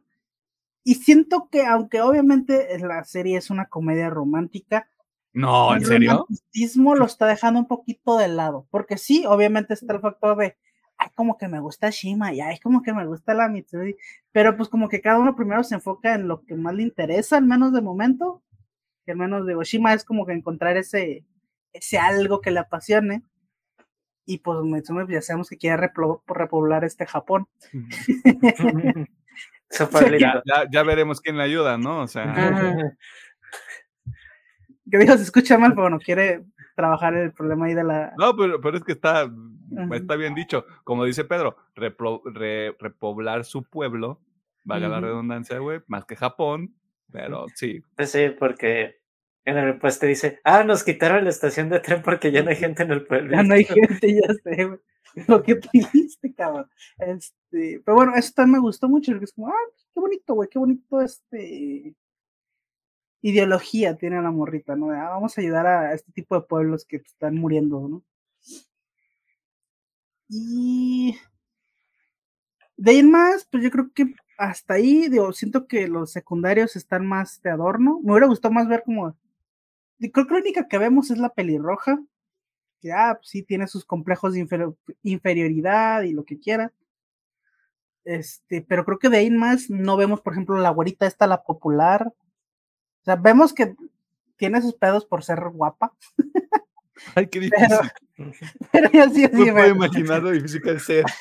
Ay, qué difícil vida, mija. Ay, no. pero bueno, siento Somos tres hombres hablando de un pinche anime para, diseñado para otro tipo de audiencia, perdón. Fíjate que no lo tocan tanto, pero sí me gusta cómo lo tratan su relación con Makoto, que es la, mm. la super introvertida y que se hace súper compa de Yosuke, que de la, de la super guapa. Digo, no lo tratan así, pero digamos que cada uno tiene sus estigmas de que Yosuke de nomás quieren cotorrear conmigo porque estoy guapa y la otra es de a pinches populares, siempre arruinando el día. Arruinar lo popular. ah, ese personaje es true, ¿no? Ese personaje es true, sí, no. bueno, pero a mí me gustan los personajes secundarios, siento que le dan una buena variedad. No investigamos mucho más allá de la pelirroja, pero yo creo que está bien. Este, y en cuanto a historia, pues bueno, es bastante común. Eh, sí me interesa saber qué hay más, pero como digo, no sé si voy a verse una temporada, así que maybe me pasa el manga. Pero pues, sí, o sea, realmente como no hay mucho más que contar, no hay mucho que. Ah, es que el giro de trama acá. Pero digo no, que sí. No, tiene mucha ciencia. Fue eso, la neta lo que me gustó fue eso, que desecharon el cliché de, de mi compita y fue como de. O sea, sí te las pasó mal, pero pues tú te lo provocaste, carnal. ¿Quién chingas te manda a tomar, güey? Este. En chigados te manda a cancelar gente. Ah, no es cierto. Y la otra pendeja también, güey, ¿para qué chingos la acompaña, güey? No, nadie lo obligó. Pero bueno, que de hecho esa pinche vieja que mal me cayó. Que tienen 15 años, güey. O sea, yo, yo, yo me tenía que recordar eso todo el tiempo, güey, porque güey, tienen 15 años, también pendejos, tú fuiste así. No, pero aunque tengan 15 años, la modelo que más me cayó, güey. Y más cuando corre la mamá, güey. Está diseñado de esa manera el personaje para que te caiga mal, güey. Qué ganas de meterme, meterme un cachetadón, güey. Qué ganas de meterme y ponerme como armadillo, padrón. No, pero de todas maneras, creo que está en el, en anime está muy bien hecho de que Shima al final le dice, ¿sabes qué? Perdón por cagarte la vida, pero ya basta de, de esto, por favor. Pero ya llégale. Ya, ya basta de tus estupideces. Como decía, como decía Jenny Rivera, y basta ya. Y basta ya, Pero sí, digo, a mí me gustó mucho, este, ojalá sea segunda temporada, ojalá. Bueno, El 99% de, uno de, por ciento de posibilidad. Ese voy a ser yo con Así voy a ser yo con este. No sé, creo que la frase de que resumiste de este chavo de que ¿Cómo es? ¿Te endulzan el corazón o cómo es? Que te acarician abrazo, de, abrazo en el corazón. Okay. Digo, sí se me hace muy bonito porque tanto Mitsumi como Chima, los dos son muy carismáticos a su, a su manera. Y creo que lo que me gusta de los dos bueno, Chima tendrá sus pedillos de ya de expresarse mejor, pero que Mitsumi es una persona muy auténtica. Sí, se la piensa dos veces al hacer las cosas, pero es muy auténtica, así de que, ay, pues, no le quiero quedar mal a mis compas. Ah, pero que ocupo hacer esto, o sea, es un personaje así muy real y, y de hecho te cae bien por las cosas que al principio suceden en las series de su urgencia de llegar a la escuela porque si no piensa que se le va a acabar la vida. O sea, lo del vómito yo no me lo esperaba. O sea, es una escena que dije, wow, no esperaba esto. Y cosillas así, de, o cuando se presenta con el grupo es de, ah, esto y esto quiero hacer de Japón, bla, bla, bla. Y porque me creo superior a todo así, yo me quedé de, ¿what? Pero te digo, pero me gusta esa forma que conecta con Chima y los demás, porque al final, hasta la serie te lo dicen, ella se volvió como que el núcleo de la clase, ¿no? Como la delegada, ¿no? Y me, me, late mucho eso y de esta química que tiene con Chima. Sobre todo me encanta el episodio cuando este vato falta. Mm. Eh, se me hizo muy bonito ese episodio, ya que dice, ¿sabes qué? Te regañé porque siento que la escuela es aburrida sin ti. Y sí me gusta este, digamos decirlo, pequeño desarrollo de personaje que, ¿sabes qué? Tengo mucha libertad en mi casa, no es de que no me guste venir y así no tomo las cosas en serio y cosillas así me gusta esa, esa pequeña plática que tienen entre los dos por algo tan simple como me la pinté. Se me hizo como que algo muy bonito. Y creo que hasta el estilo de animación se me hace muy padre para lo que es el anime. Creo que en unas partes se ve de, demasiado bien y yo digo, está, está, está chulo y, y muy bonito. Y también estoy de acuerdo con Alejandro que no sigue ciertos, ¿cómo decirlos? Clichés de vida diaria y comedias románticas, sino que también se lo lleva un poquito más, más tranquilo. Y pues a futuro también me gustaría que mis compadres de la clase que también les den un poquito más de, de historia. Porque ellos son, siento, los que les hace falta un poquito más de historia. Porque nomás salen como los compas de, de Shima como tal. Siento que ahí les falta un poquillo más. Pero además creo que se me hace muy bonito el anime, la verdad. Y así de que la comedia me gustó muchísimo. Creo que está muy bien padre. Y hasta personajes secundarios que no salen mucho como la vicepresidenta y el presidente también se me hicieron muy padres. Porque es como que Mitsumi quiere ser como la vicepresidenta, pero la chica realmente quiere llorar todo el tiempo, se siente presionada y eso también me gustó mucho de que ante el público muestro mi cara, pero en realidad hay que, ay, quiero chillar. Yo no le quiero echar ganas en la vida en el tema de la política. Tienen, tienen, 15 años, güey. Quieren ir en pedazos ilegalmente con un, con un cosaco, güey. Pero, pero, es que sí, por ejemplo, no sé, aquí no, no es tanto, al menos no me ha tocado ver. Pero siento que en Japón sí está mucho esa cultura de pues, que los jóvenes tienen que ser rectos y quieren tener éxito y súper aplicados y la verga. Es, la presión, güey. O sea, es la presión social, exacto. Que de hecho me gustó mucho ese tema. Digo, aquí a lo mejor no aplica tanto porque aquí somos más vale madre, la neta. Habla por ti, hermano. Yo era muy anal en la prepa. este, este, pero me gustó mucho eso como de, o sea, está chido que te dediques, pero también agarra tiempo para relajarte, para apreciar las cositas bonitas, ¿no? De hecho, ese episodio cuando van a, va esta morra acompañando a la del, a la vicepresidenta, y es como de, ah, ya me tienes hasta la verga, ah, pero qué bonito está el paisaje. este, y es como, no, pues, o sea, está chido que sean aplicados, pero también es como, chill the fuck up, disfrútala. Las pequeñas cosas. Ajá. Cómete un mordisco, güey, mientras vas en el camión, güey. Cómete un pan. Cómete un pan. Agarran el trapo y no lo ponen. Ay, el lore mexicano. O como le dicen los chavos, el lore. El lore. lore. Bueno, continúa, Pedro. No, pues de mi parte sería todo y pues ya lo había visto, ahora lo vi con doblaje y también está muy padre el doblaje latino, pero sí está, está, está muy bonito, alegra al corazón, es de falta ver a veces un poquito de esas cosas a veces, salirse un poquito. Pedro ya diciendo así como de, güey, ya cada dos meses hay que ver algo así, güey.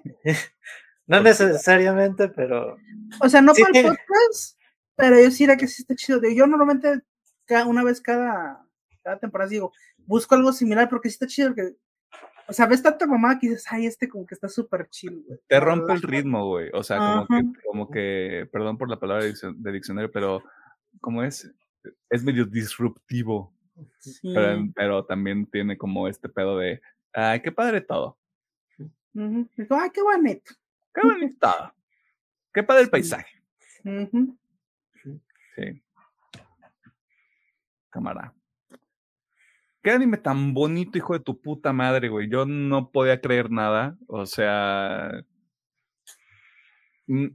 Claramente no. No es este. No es, no es una película de Makoto Shinkai. Pero mucho no le falta, güey. O sea el nivel de detalle, los colores, cómo está presentado todo, este, yo me volví loco, güey, porque mencionaron Shibuya y yo como de, ¡ah, ¿por qué? El trauma, güey. El mal, M-A-L, mal. Este, tuve ese momento, güey, porque fue como de, váyanse, sá- ságanse de ahí, ¿qué no entiende? ¿Qué está así ya? Gritándole en la pantalla de, vete de ahí, ya. Todos salgan de ahí, vete de ahí cuando sea Halloween. Este, pero sí, o sea, la animación me pareció una cosa impresionante, tanto las ciudades como los, como los momentos en los que estamos en la, no sé si es correcto decir aldea o pequeña ciudad, este, de donde sale Mitsuri, me parece que también está muy chido y sí te da como esta escala de, de- te ayuda a dimensionar justamente como el contexto de donde viene y luego lo que es lo que es la ciudad, incluso el primer episodio encapsula muy bien como esta, este pedo de ya me abrumé con un error tan pequeño, eh, por el mismo pedo también de la presión que se pone ella como personaje. Eh, está, está muy bonito y hay, hay claramente una, este, hay una diferencia entre cómo son Mitsuri y cómo es Sosuke, eh, que bajo ninguna circunstancia es, son tal para cual y van a embonar muy bien, probablemente sea como el, el, eh, el motivo principal de algún conflicto que puedan llegar a tener, que es lo que ocurre, pero yo esperaría que fuera como a medida que progresa la historia, va a generar más choques. No porque, y, y no es algo malo, simplemente ocurre por, son personas diferentes. Si fueran lo mismo, estaría muy de hueva, la verdad. Ujú. Eh, así que eso también se me hizo muy, muy chido. Y es que sienta las bases, o sea, esta primera temporada son dos episodios y duran muy poquito y son, está ejecutado de la misma manera de Kaguya Sama, que son estos, estas como eventos que están siendo pegados por episodio, eh, lo cual también estuvo muy amigable. Aprecié mucho que no le cargaran tanto el carro justamente a la trama del romance, porque conoces a los personajes, sí, unos más que otros, claramente a los protagonistas más, porque les dedican 10 segundos del opening. este. Así que eso, eso está chido, o sea, me pareció que estuvo, que está muy bien ejecutado, des, me imagino yo desde el manga, eh, porque lo comparaba mucho y es como de, no lo compararía yo con Kaguya-sama porque es otro pedo, no lo compararía yo con Komi-san, aunque en estilos muy similar en cuanto a la ejecución del anime, porque hubo incluso hasta momentos musicales que son de fondo que me recordaban mucho a Komi-san, por lo mismo de que son muy de chill. Eh, pero creo que están como en categorías separadas, creo que Skip and Loafer es, es la versión es la versión sin azúcar. Y eso está chido. O sea, a mí me pareció bastante, bastante positivo que el foco sean todas las relaciones que está cultivando Mitsuri en un contexto nuevo. Más que, ay, qué bonito está el Sosque y vamos a reprobar el pueblo tú y yo. Este, me parece bastante, bastante positivo también en ese sentido. Sí, los personajes secundarios no los vemos tanto. Eh, o no, no, no reciben como un foco muy específico, más allá de que te los tienen que presentar para que entiendas de dónde vienen y para que todas las dinámicas que siguen tengan un poquito más de valor. Tenía muchas dudas con la tía mm. desde el primer momento en el que sale, porque dije, aquí está pasando algo raro, pero no sé exactamente qué es. Eh, que ya luego creo que es en el segundo o en el tercer episodio donde sale esta conversación de unas chicas en el tren. Y yo de, ah, es eso. Ah, está bien. Esto ya es el siglo XXI. Estas cosas ya pasan, güey. Este, ya con, ya con eso de por medio dije, ah, está chido, güey. O sea, no, ya no debería de ser un pedo. Eh, y afortunadamente es como de, le vale madre y aparte es un, es un personaje que la dinámica que tiene con la pelirroja me interesa mucho, porque claramente esto no va para un lado oscuro. Mm. Simplemente es como de, me gusta, sí me gustaría ver, ver esa dinámica de no hacia adelante para ver cómo que es como cuál es el aprendizaje, cuál es el motivo de esa, de esa este, amistad. Y ya, está muy bonito, eh, o sea, en animación está muy bonito, eh, la historia está bastante sencilla, o sea, si se pone a ojear cualquier otra cosa, cuatro segundos no se pierde de mucho. Eh, véanlo un domingo que no tenga nada que hacer, un domingo que esté lloviendo, un domingo donde no puede ir al cine porque las Swifties están haciendo rituales paganos. Eh, o robándose promocionales de cartón. Yo, la persona que lo hizo vive en nuestra ciudad, estoy 90% seguro. Ya vi el título de es Centro Magno. Sí, Centro Magno, güey. Y así la vida, ¿no? Este, Swifties, no me maten, no, no invoquen a Satán y lo manden a mi cuarto. Bueno, tal vez sí si escuchan metal nos podríamos llevar bien. Bueno, pero ese es otro tema. Este, volviendo a Skip and Lofer, está muy bonito. Creo que mm, eh, es un anime, el sentimiento. Chéquenlo, denle una oportunidad. Incluso si es de, yo no veo ese tipo de cosas, güey. O sea, deconstruyete, bro. Eh, no sé si hay algo, más que quieran mencionar. Que tenga segunda temporada, por favor. tu, tu forma de change.org y salió la segunda temporada. La esperanza no muere. La esperanza muere al último. Eh, si no hay nada más que mencionar, es sobre todo sobre Skip and Lofer. De nuevo, una conversación bastante corta porque no hay mucho que diseccionar. Eh, vámonos a la sesión de recomendaciones para irnos a comer, porque una queca frita con piernita no estaría mal.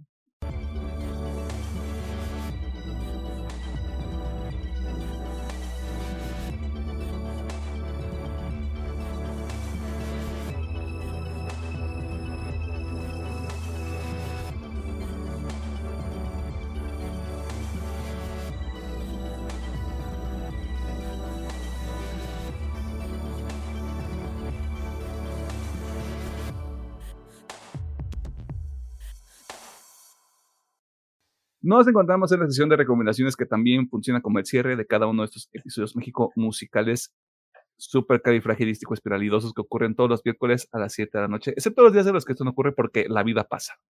Aquí, ¿qué hacemos? Le recomendamos dos cosas. La primera, cheque Skip and Loafer, este anime de dos episodios eh, bastante digerible. Usted puede encontrar en Crunchyroll o en el internet o tal vez en Twitter, porque ya Twitter te deja subir lo que se te dé la gana, aparentemente. Y también le recomendamos algunas cosas que puede consumir entre cada uno de estos episodios que sale todos los miércoles de nuevo a las 7 de la noche, horario del centro de México, excepto los días en los que esto no ocurre. Y si usted es parte de ese grupo enfermo que descargó el episodio de Transformers Rise of the Beasts, ¿por qué? ¿Qué le pasa?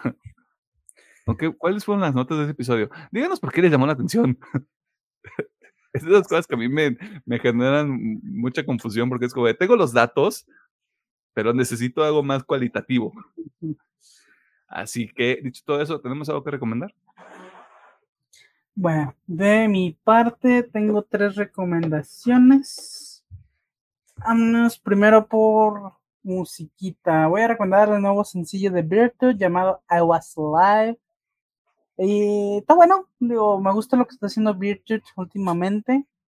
Así que supongo que ya no debe de tardar su álbum, la verdad no me fijé. Ya salió, salió el viernes. Ah, ya tengo que escuchar. Este, pues Dicen bueno, que está bueno, ¿eh? ya, ya lo escucharé y sabrán si lo recomiendo completo o no. Pero al menos la que tú recomendaste, esta y creo que se había recomendado otra. Al menos tres singles que ya van recomendados. Sunshine, Doubt Me y I Was Alive. Ajá, yes. Así que, pues bueno, escuchen Virtue si les gusta. Es un poquito ahí, bueno, no un poquito, es metal, más que ya está metiendo un poquito más de pop, se puede decir. Pero Ya no- está deprimido. Ya no está deprimido. ¿Qué ya no está deprimido mi ¿eh? compa. Ya le echo ganas a la vida. Eh, Pero bien, eh, escuchen Virtue, está buena la rola. Mi segunda recomendación va a ser So 10. Esto no lo vi venir. La neta, les voy a ser bien sincero. O sea, a mí me gustaba mucho la saga al principio, después como que ya me vale verga. O sea, yo creo que fue como hasta la 4. Le doy más como dije, ya como que me vale verga. Y la neta, esta la 10 sí me atrapó bien, cabrón. Está O de sea, 10. la- ¡Ah! Ahora de tengo más 10, ganas de ir. este, siento que es una digna continuación de cómo era antes So y me gusta mucho la historia que le dan. Eh, la neta no esperaba nada, o sea, yo fui como de, ah, vamos a ver simplemente muertes súper estúpidas y retos súper estúpidos, pero me sorprendió bastante. Eh, así que, digo, no les voy a contar más para que vayan ahí y la vean y la disfruten, pero vale un chingo la pena, la neta, 10 de 10 la película. Ve- ve- véanse a 10, está, está, Eh, está buena. Es cine. Joder, es cine. Es cine, joder. exactamente. Y por último, yo creo que lo que más me sorprendió eh, es les voy a recomendar The Bear, el oso. Joder, joder es serie. Joder es serie. Joder, es serie, sí. Eh, les voy a ser sincero, los primeros dos episodios me costó bastante verlos porque no le encontraba el ritmo a la serie. Es como de, ¿de qué es esto? ¿Qué, qué me quieren contar? Pero conforme va pasando la serie y vas agarrando como el pedo, Jesus Christ. este, les voy a dar una pequeña sinopsis que básicamente abarca los primeros cinco minutos del primer episodio y es que vamos a ver eh, las aventuras, por así decirlo, Las de- desventuras. las desventuras de Carm o Carmen, como le quieran decir, está ahí le dicen Carm o Carmen, que básicamente es el mejor puto chef que del mejor este restaurante de New York.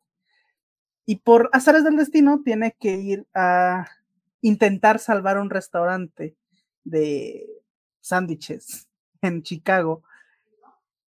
Y pues básicamente es ver todo ese proceso pero obviamente con una historia muy pinche interesante atrás que no les quiero contar porque si no, sí arruinaría bastante la serie.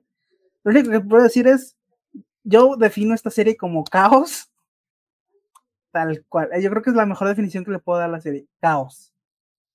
Pero dentro de ese caos hay unos mensajes tan pinche poderosos, cabrón. Y sí me dejaron de Jesus fucking Christ que acaba de decir este hombre.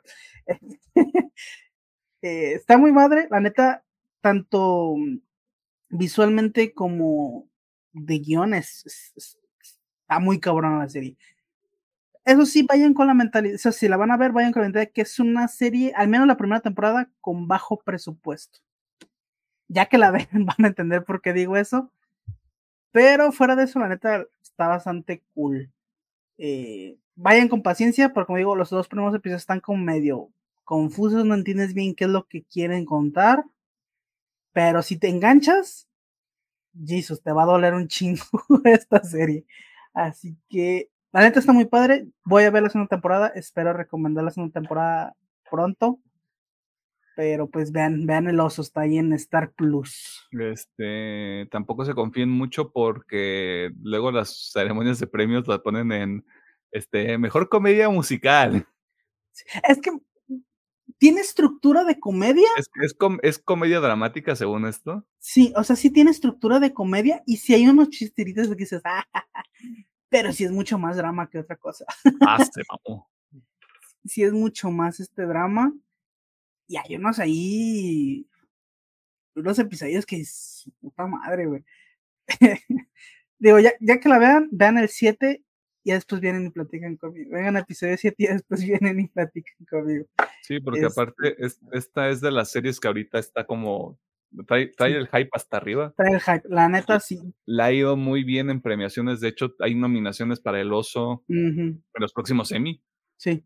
De hecho, de hecho Jeremy, Allen, Jeremy Allen White, el protagonista, además de que la gente lo reconoce porque está mamadísimo el hijo de su puta madre. Este, pues también está como en auge. No sé si a partir de esta serie, güey, pero le está saliendo chamba al morro. Sí. De hecho, es muy carismático mi compa. Digo, lo hace excelente en la serie. Lo hace pinches excelente. No sé si es la primera vez que actúa o no, pero lo hace excelente. No, ya, lleva rato al parecer. Eh, pero sí, la neta, digo, está muy bueno el oso. Y aparte está súper cortita, son ocho episodios de media hora, o a veces hasta poquito menos de media hora. A la madre, yo pensé creo que, el único que dura poquito más es el episodio 8, que es el final, que creo que dura como cuarenta y tantos minutos. ¿Cuánto durarán entonces los de la segunda? Porque son diez. Sí, las segundas son diez. Creo que también están por ahí, de entre la media hora y los cuarenta minutos. Sí, yo creo que esta es mi señal para ya ver el oso, güey, porque lo he dejado neta, yo, la vi por eso, porque en TikTok sí me salió como, es que esta serie está al nivel de Succession, me parecía. No, mames esta serie, no mames esta serie, así. Sí, a, mí me salió eso como, ¿te gustó Succession? Tienes que ver el oso. O sea, está al nivel. A la, ve a la verga, güey, ya me lo vendiste. Y yo así de, yo sí estaba muy de, no te creo. Obviamente porque venía de Succession, decía, no creo que haya una serie al nivel. Digo, no me atrevería a decir que está al nivel, pero de que es muy buena, es muy buena. La neta, todas las nominaciones se las merece. Bueno, ya para no continuarla, vean el oso. Está bien chida. Vean el oso. No, es, no esos tipos de osos que ustedes están imaginando. Vean el oso, la serie. El oso. Pero pues ahí está. Pedro. Díselo al oso confesoso. eh, yo nomás traigo una recomendación, la verdad. Está bien. Que, sería el nuevo sencillo de, de Bring Horizon, el Dark Side. Yo creo que este tiene un poquito más feeling de, de, de amo, pero realmente me gustó la canción, se me hizo muy chida. Y pues ojalá que ya den fecha del Posthuman 2.0. En físico sale el 12 de enero. Ok. Iba a salir el otro mes, pero ¿qué le vamos a hacer? Nos esperamos hasta enero. Puede, puede que en digital salga antes, pero quién sabe. a, este, este, punto ya salieron cinco rolas del, del siguiente EP, güey. Qué chistoso, pero sí. No, pero pues por algo retrasaron el un poco el disco, así que pues Les vamos la cama, güey. Sí. Aparte que andan en gira ahorita, ¿no? Andan descansando. Andan en gira. Sí, creo que sí. Bueno, terminaron gira con Fallout Boy. Eh, y creo que luego tienen los shows en Tokio y así en, en Asia. Van a hacer festival y la madre. Está en un desmadre. Lo bueno es que van a salir bien rápido los EPs del Posthuman, güey. Pero bueno, no es queja. Saludos. Ok, vamos por partes. Vamos de menos a más. Les voy a recomendar Resistencia, que originalmente se llama The Creator, pero tiene un asterisco tototote, güey. Visualmente está muy bien. Los efectos especiales están muy bien. La película costó 80 millones de dólares. Se ve mejor que The Flash. No estoy jugando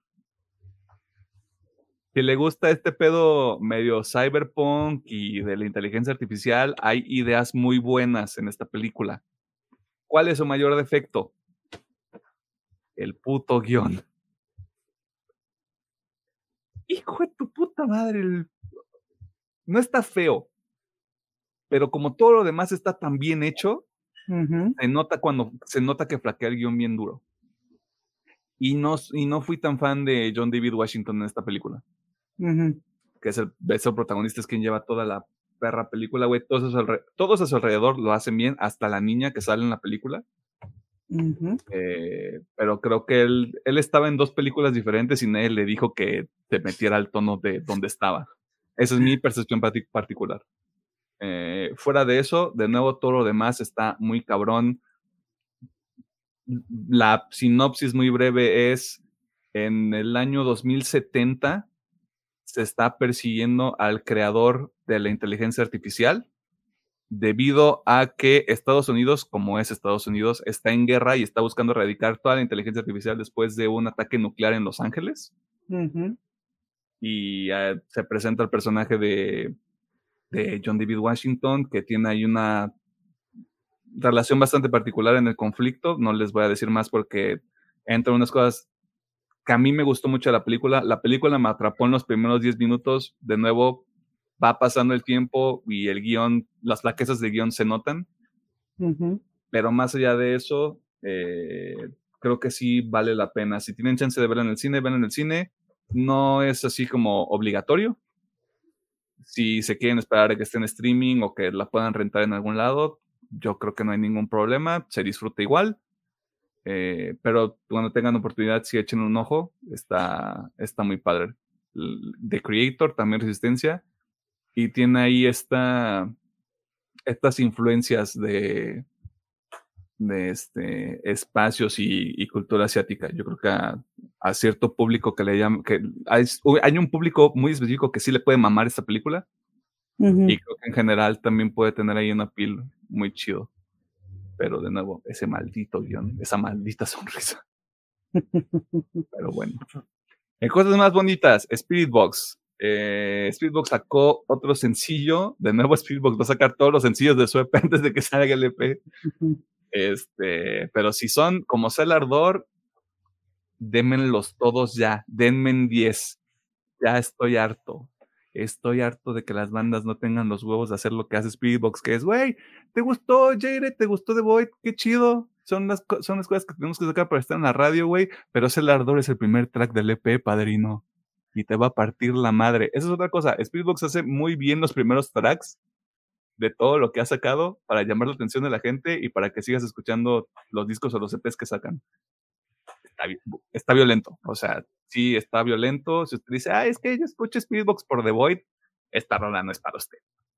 si no pasa nada. Pero viene bueno. The Fear of Fear sale el 3 de noviembre y yo ya ando ahí viendo cómo chingados me va a conseguir una copia física. Yo, yo, yo, la neta, más quiero decir, para, para, toda la raza que está mami, mami, es que espíritu, yo no sé pinche metal, güey. Ya, no valen verga, güey. Ahí está su pinche canción. Ya cállense los hijos. Regrese a sus raíces. Pues, ahí está su pinche canción. ahí está su pinche canción, dejen de mamar. ¿Quieren algo pesado? También les traigo algo pesado de recomendación, güey. Y no mames, que qué delicioso está el disco Godlike de The Artist Murder algo que me pasa a mí muy particularmente con los discos de deathcore es que se ponen aburridos después de cierto tiempo. Se ponen hasta predecibles. Este disco lo evita muy cabrón. Y aparte lo disfruté todavía más porque hay chismecito de por medio. Resulta que el vocalista original lo corrieron mm. una semana antes de que saliera el disco. Por pues ser transfóbico. o sea, no tengo otra manera yo de ocultar y decir esas cosas. Así que, ¿qué hizo la banda? Reclutó otro cabrón. Y quién sabe en qué momento regrabaron las nuevas voces del disco, güey, y lo sacaron una semana después. Yo no sé si fue en esa semana, yo no sé si fue en un mes, yo no sé cómo estaba planeado, güey. Pero Está muy interesante, está muy similar al vocalista original. Hay ciertos momentos en los que ustedes, si ustedes fan se va a dar cuenta de que no son la misma persona, pero está violento. Creo que evita de nuevo mucho la fatiga que puede pasar con, el, con los discos de deathcore. Dura 40 minutos, son 10 tracks, pero si, le, si entra en el momento correcto, este disco le va a mamar y lo digo desde ahorita, está al nivel de Pain Remains de Lorna Shore. Si a usted le gustó Pain Remains, cheque Godlike. Los sencillos sí podrían ser las rolas más, más interesantes del disco, pero la segunda mitad para mí, que es de nuevo, me sorprende mucho porque las segundas mitades a mí me pesan mucho en el disco de Deadcore. La libraron, o sea, ahora sí que la sacaron del parque, mano. Está, está muy bueno este pinche disco, güey. No,